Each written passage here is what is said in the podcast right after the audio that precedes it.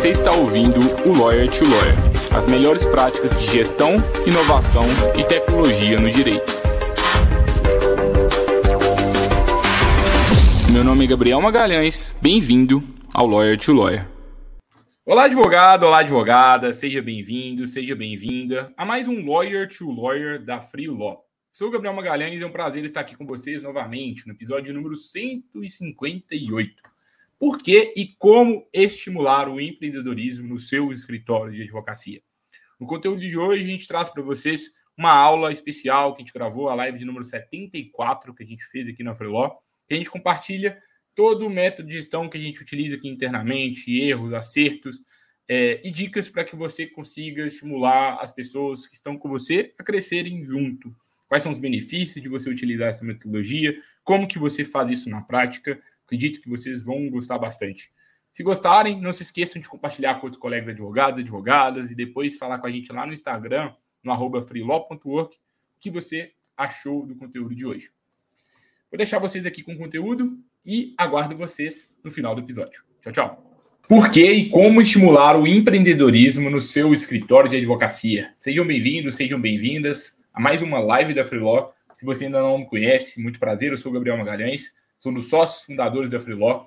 E aqui nessa série de conteúdos gratuitos, a gente busca trazer para você os melhores conteúdos sobre gestão, inovação e tecnologia para advogados, para que você consiga modernizar o seu escritório e consiga trazer mais eficiência no, no dia a dia da advocacia.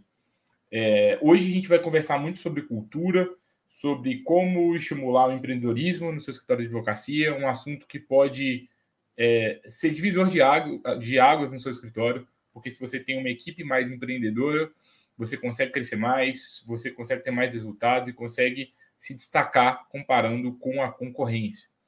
É, assim, se esse é o primeiro conteúdo que você assiste, não se esqueça de se inscrever no nosso canal do YouTube e também de assistir outros vídeos, de assistir também os nossos podcasts. Você pode se inscrever, é só você clicar em inscreva-se e depois eu recomendo que você ative o sininho para que todas as vezes que a gente estiver ao vivo você receba notificações em primeira mão as aulas são, acontecem aqui sempre às terças-feiras, às 5, às 5 da tarde, e depois elas ficam disponíveis para quem não consegue assistir no horário comercial. Aproveita porque as aulas ficam disponíveis por tempo limitado, então pode ser que daqui a alguns, algumas semanas, alguns meses, essa aula que você está conseguindo assistir aqui hoje, ela não esteja disponível. É, assim, o que eu preparei para vocês hoje, né, basicamente? Né? Eu queria muito trazer, primeiro, nesse momento inicial, eu queria que a gente entendesse juntos por que, que esse assunto é importante, se ele realmente é importante para o seu escritório, para você que é pequeno, para você que é grande, para você que, que, que, começou há pouco tempo, para você que já está no mercado há muito tempo. Depois eu vou trazer alguns conceitos importantes que eu acredito que podem mudar a sua visão sobre, sobre isso e de como aplicar isso no, no dia a dia do seu escritório. E por fim, vou trazer uma parte prática de como que você pode fazer para estimular o empreendedorismo no seu escritório na prática. É, e assim, acho que a primeira coisa que é importante a gente entender, né? Poxa, como que eu vou aplicar empreendedorismo no escritório ou não? Eu acho que várias pessoas, elas, elas não querem aplicar o empreendedorismo no escritório. É, e tá tudo bem se você não quiser, tá? Tem vários, vários advogados que não querem ter sócios, que não querem repartir o bolo. Cara, eu quero o bolo todo meu, eu não quero ser sozinho, eu não quero ter uma estrutura tão grande, eu não quero ter mais sócios. E tá tudo bem se você quiser esse caminho. É, eu não acho que necessariamente uma coisa exclui a outra, mas assim, se você quiser abraçar o empreendedorismo dentro do seu escritório, você vai ter que criar gatilhos que recompensem essa atitude. Muitas, muitas vezes, para que você recompense uma pessoa que está tendo uma atitude de acordo com o que você espera no seu escritório, você pode ofertar parte dos lucros, você pode ofertar uma possibilidade de sociedade, isso são gatilhos que podem fazer com que você tenha resultados legais, que as pessoas vão cada vez mais se, se sentir valorizados. Por quê? Um colaborador é, que tem uma cultura que premia o empreendedorismo e que toda vez que ele age de acordo com isso, ele ganha algum tipo de recompensa, ele tende cada vez a ser mais empreendedor. Uma cultura que não premia o empreendedorismo, ela nem sempre ela vai conseguir ter êxito de ter com que os seus colaboradores sejam empreendedores. Então, eu gosto muito de pensar em todo o escritório de advocacia, toda empresa, como uma organização que vai criar mecanismos de recompensa e de punição de acordo com, que, com o tipo de atitude que as pessoas estão agindo. Então, hoje a gente está falando de empreendedorismo. Você quer estimular o empreendedorismo? Então, a primeira pergunta que eu vou te fazer é: o que, que você pode fazer para premiar as pessoas que vão agir de forma empreendedora? E o que, você vai fazer para punir quem não agir dessa forma? Se dentro da sua cultura, do seu escritório, você não quiser premiar as pessoas para que elas ajam dessa forma, eu acredito que você vai falhar em, em tentar implementar a cultura empreendedora. Então é importante que a gente alinhe sobre isso.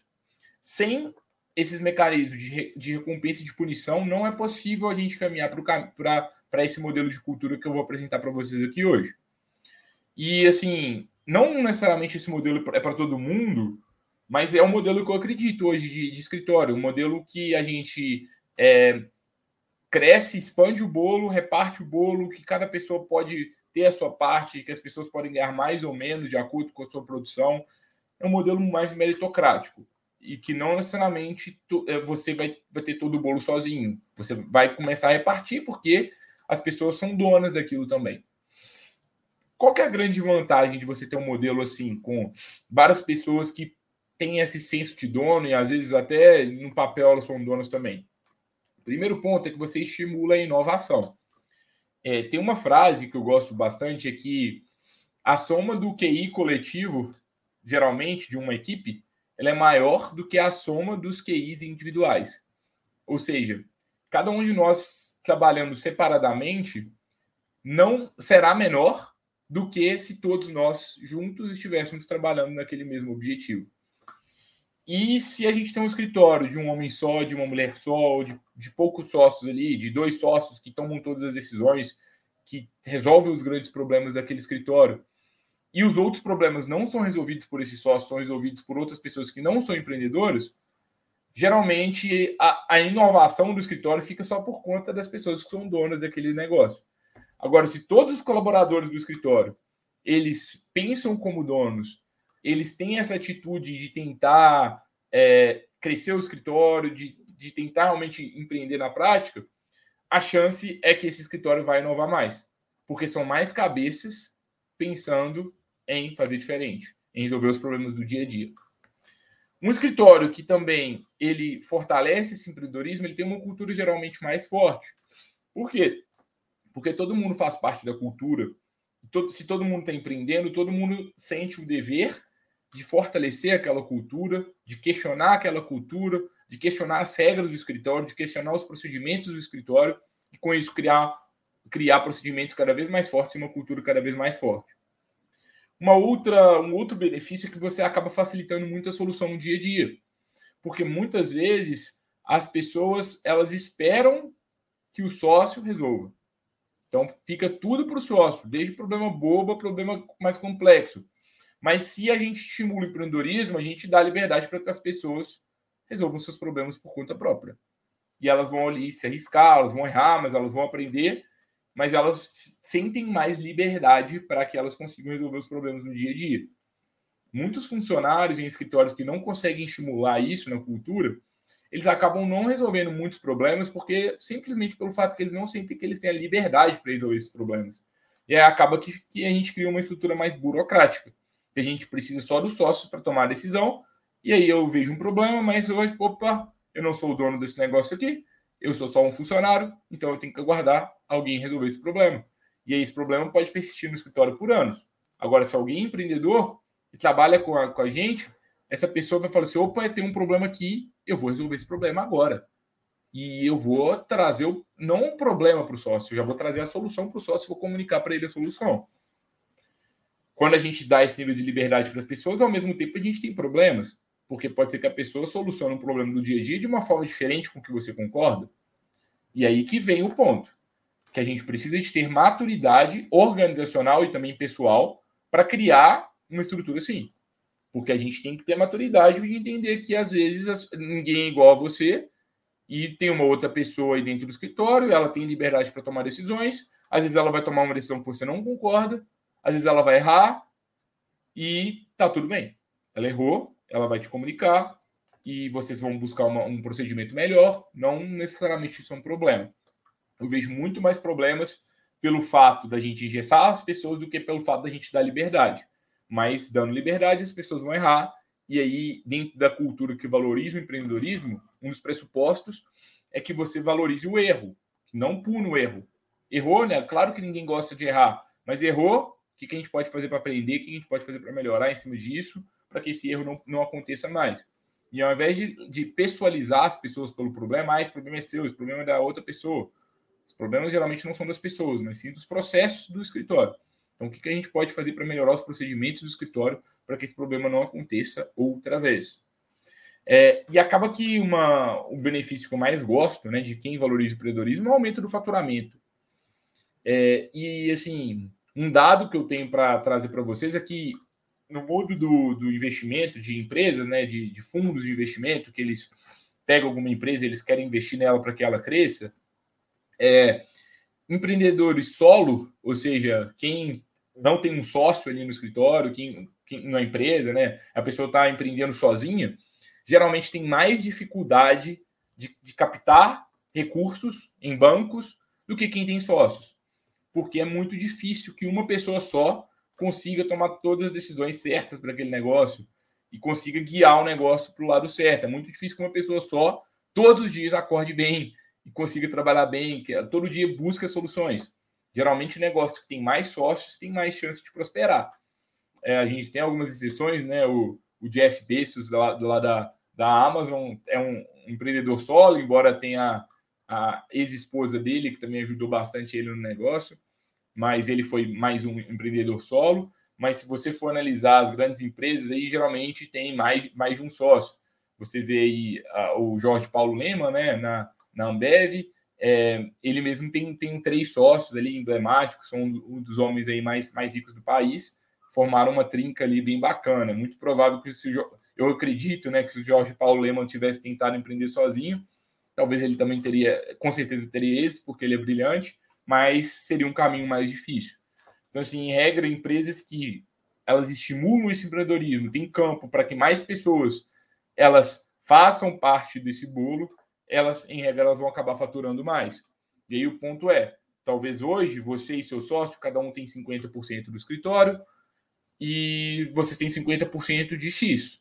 Mas se ao invés de vocês cada um ter 50%, vocês começarem a ter 45% cada um, e vocês começam a pegar parte aí do, de, do, da porcentagem de cada um e destinar para associados, criar um programa de incentivo de empreendedorismo, e vocês dão 4% para um associado, 2% para outro, vocês vão ter, sei lá, 40% cada um, mas 40% de 5x, que vale mais do que 50% de x. Então, o ponto central é: será que, você, será que você precisa de ter tudo no seu escritório? Ser tudo seu? Às vezes é melhor você dividir um pouquinho o bolo, porque o bolo cresce, todo mundo fica mais motivado, a gente tem os gatilhos de recompensa e de punição, e as pessoas acabam ficando mais com a gente. É... Tem um conceito que para mim é muito importante de organizações, de gestão, é sempre que a gente está tentando melhorar alguma coisa na cultura, que é o seguinte: a criação de procedimentos internos eficientes dentro do nosso escritório, ele vai aumentar a nossa lucratividade. Como assim? Se você quer melhorar alguma coisa no seu escritório, você tem que procedimentar, você tem que criar um processo de trabalho. Se isso for algo que vai guiar ali o dia a dia do seu escritório. Você quer que as pessoas tenham mais autonomia, você quer que elas tenham mais liberdade, então a gente vai ter que questionar. Poxa, dentro do meu escritório, o que, que eu posso fazer para estimular com que as pessoas tenham mais liberdade? E a partir disso, você vai criar as estruturas dentro do seu escritório para que as pessoas se sintam mais livres e para que as pessoas possam propor mais ideias. Dá para a gente fazer isso desde o ponto de vista da arquitetura e criar aqueles open offices, onde as pessoas, a gente tira as paredes, todo mundo trabalha no mesmo lugar. Eu não gosto tanto de open, open office assim, que as pessoas acabam interrompendo tanto, mas dependendo, pode ser que é, pode ser que faça sentido, né? Se a gente quiser estimular a colaboração, e não dá para a gente fazer isso desde o ponto de vista da, da arquitetura do nosso escritório, de como que o espaço físico está montado, desde da, das ferramentas que a gente utiliza de comunicação, para que a comunicação fique mais descentralizada, que todo mundo tenha acesso a mais coisas, que as pessoas tenham acesso aos números do escritório. Tudo isso pode favorecer o empreendedorismo e também dentro de procedimentos de trabalho. Dá para a gente pensar, ah, vamos fazer uma reunião semanal para discutir marketing, para que todo mundo possa opinar, uma reunião sobre para discutir vendas, ou vamos criar eventos de empreendedorismo, vamos criar um grupo de estudo no escritório. Cada procedimento interno que a gente cria aqui, ele pode aumentar a nossa lucratividade e eficiência. Isso vale para tudo. Então, é, quando a gente está querendo, dentro do nosso escritório, né? Como, como que eu lucro mais? Ou eu aumento meu valor hora, como advogado, então eu, vou, ao invés de cobrar 500 reais a hora, eu aumento mil reais a hora, ou eu vou criar mais procedimentos de trabalho para que eu aumente a minha produtividade, e ao invés de eu conseguir atender cinco clientes, eu consigo atender 50 clientes, 500 clientes. E para você chegar nesse nível, de aumentar a sua capacidade produtiva, você tem que ter um bom procedimento de trabalho. E aí que vem a, o grande, a grande vantagem de você ter pessoas empreendedoras com você. Porque às vezes, se, se o seu escritório ele depende muito de você, para você tirar férias, você tem que. Você não consegue tirar férias, você tem que fazer um prazo nas férias, você tem que fazer alguma coisa ali. Todos os clientes são atendidos por você. É uma coisa muito personalíssima você fica limitado. Você está ali com um platô no seu escritório, você não consegue crescer muito mais do que isso. Agora, se a gente consegue criar um procedimento interno de que todo o atendimento não passa mais por você e passa por um outro advogado do seu escritório, que é uma pessoa que comprou o seu, o seu propósito, que é uma pessoa que gosta de você e que vai continuar com você, você começa a ganhar eficiência e lucratividade. Por quê? Porque essa etapa do processo ela não é mais só sua. Tem uma pessoa que faz sob sua, supervisão, sob sua supervisão. Ah, legal. Então agora o atendimento do escritório está procedimentado e agora com isso eu consigo aumentar minha lucratividade. Ótimo. Agora eu vou fazer a mesma coisa com as petições iniciais, com os recursos, com a parte do financeiro do escritório, até que você consegue procedimentar as coisas e você consegue aos poucos sair um pouco do operacional. E o que é o operacional? O dia a dia do escritório, fazer as petições, fazer os prazos, ficar por conta só de apagar incêndio, porque você tem procedimentos de trabalho mais organizados e você consegue subir um pouco de posição para ficar numa posição cada vez mais estratégica, analisando números, analisando as teses importantes, discutindo os processos mais importantes, dando as diretrizes para os outros advogados, e com isso você consegue ter um escritório mais lucrativo. Por quê? Você conseguiu criar procedimentos de trabalho que conseguem entregar qualidade dentro do padrão que você, que você acredita, mas que não envolvem só a sua presença. Ou seja, se você quer aumentar a lucratividade do seu escritório, você vai ter que criar um procedimento de trabalho onde pessoas vão fazer tarefas que talvez hoje você faça. Então, essas outras pessoas vão fazer e você vai poder migrar para uma próxima tarefa. E para que você estimule essas pessoas a fazerem essas tarefas que você faz hoje com qualidade, nada, nada melhor do que estimulá-las a ser empreendedores. Porque se elas são empreendedoras, elas compram o seu sonho, elas vão querer crescer cada vez mais com você e elas, se, se vocês crescerem, elas vão ser recompensadas por isso. Faz sentido? Como que a gente estimula o empreendedorismo na prática, então? É, a primeira coisa que eu recomendo é revise os valores do seu escritório e certifique-se de que o empreendedorismo ele é valorizado. Então, se você ainda não tem valores bem definidos no seu escritório, pense aí. Isso é algo que você valoriza de verdade? Você acredita nisso? Se sim, então certifique-se que isso faz parte da cultura do seu escritório, dos seus valores e coloca isso na parede, conta para todo mundo agora. Gente, a partir de agora o escritório valoriza o empreendedorismo. Isso é importante na teoria mesmo. Na teoria, não, é como se a gente estivesse criando a constituição do seu escritório. Vai ter lá quais são os artigos que que vão guiar ali as condutas que você gosta no seu escritório. Você gosta do quê? De organização, você gosta de pontualidade, você gosta da imagem das pessoas, mas o empreendedorismo está aí dentro das coisas principais que você gosta. Se não tiver, acabou. E se, não, se algum sócio não comprar o empreendedorismo, não, é, não vai dar certo. Cultura é muito difícil de se mudar de baixo para cima. Tem que mudar. O topo tem que dar o exemplo. Então, quem está na, na posição hierárquica maior do escritório tem que comprar esse projeto. Então, você comprou, seus sócios compraram, isso é importante para todos vocês? Se sim, dá para a gente seguir. Se não, é um sinal que talvez você está no escritório errado, talvez com sócios errados, talvez com chefes errados. E eu acho que você precisa sair disso e buscar outra, outra solução quanto antes. Porque é muito, muito difícil fazer com que uma, a sua cultura valorize o empreendedorismo se tem alguém que não está comprado naquilo. Então a gente vai criar a nossa constituição a partir disso. Ou vai mudar a nossa constituição do escritório. E aí a gente criou a constituição do escritório. É, eu preciso de organização eu preciso de autonomia, eu preciso de empreendedorismo. E eu preciso de pessoas que valorizem imagem, sei lá. Ou pessoas que são acadêmicas, que gostam de escrever, que têm mestrado, sei lá. Isso, isso é importante para a nossa cultura. Beleza. Agora, o que, que a gente vai ter que fazer? A gente vai ter que premiar as pessoas que elas vão agir de forma empreendedora, de acordo com a sua cultura, e a gente vai ter que punir ou demitir as pessoas que não são empreendedoras. Por quê? Se a cultura do seu escritório ela não premia quem é empreendedor e ela não pune quem não é empreendedor, de forma tácita, você está dizendo: ah, não, tá tudo bem. Tá tudo bem descobrir a cultura, tipo assim, tá tudo bem não ser empreendedor porque você não tem nenhuma punição. Agora, se o seu escritório começa a demitir todo mundo que não é empreendedor, começa a punir todo mundo que não é empreendedor e trazer bônus para quem é empreendedor, traz porcentagem de ação, todo mundo vai começar a enxergar as pessoas que são empreendedoras como modelo e vão começar a agir de acordo com aquilo. Então, isso é muito importante. Então, no primeiro momento, a gente coloca no papel a nossa cultura, e no segundo momento, a gente age como se fosse uma polícia. Então, tipo assim, todo mundo do escritório começa a ser grandes vigilantes. Então, vamos lá. Ah, as pessoas estão de acordo com a cultura empreendedora? Sim, show de bola, vamos premiar elas. Não, então a gente vai ter que punir.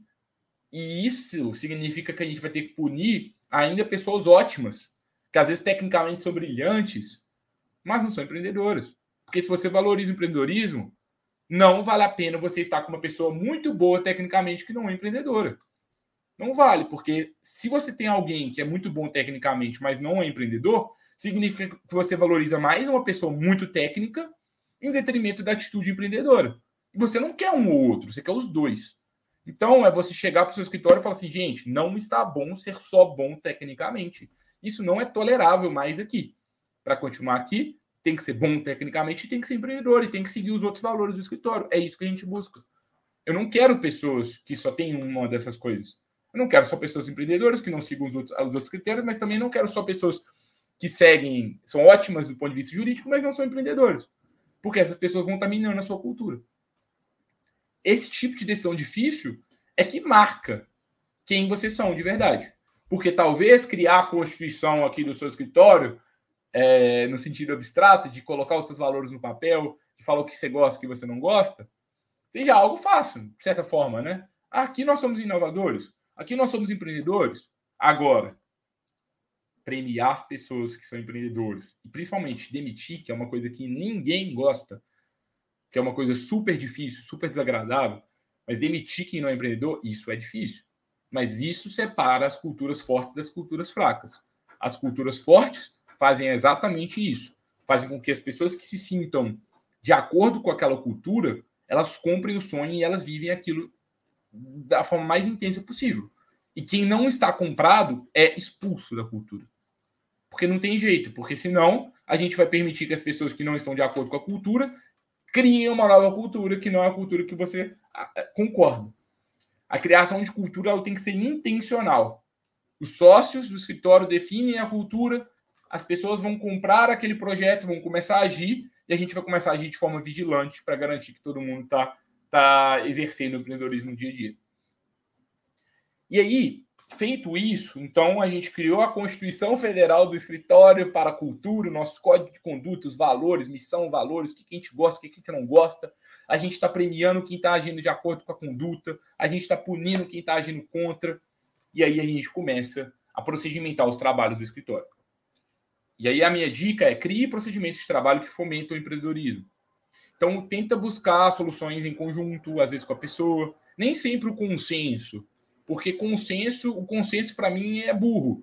Porque se está todo mundo todo mundo está de acordo com uma coisa, ninguém pode discordar de uma pessoa, às vezes, poxa, não, não faz sentido. É normal a gente ter diferentes opiniões, é normal às vezes o sócio tomar uma decisão, às vezes uma outra advogado responsável pela área tomar outra decisão. Tá tudo bem, a gente não precisa de ter consenso para ter uma, uma, uma, cultura legal. O que a gente precisa é de explicar como as decisões são, são tomadas, explicar, é, trazer os dados do escritório, fomentar mais liberdade, fomentar mais autonomia para todo mundo e de ter os momentos certos de interação. Se tem um assunto que tem um advogado que trabalha o dia inteiro com ele, ele é especialista naquele problema, por que, que é só, só o sócio que vai opinar naquele problema, sendo que aquela outra pessoa que está ali no dia a dia resolvendo tudo? Melhor a gente envolver essa outra pessoa para que ela ajude na solução desse problema também. Então, eu gosto muito dessa ideia de criar procedimentos de trabalho que eles vão fomentar o empreendedorismo.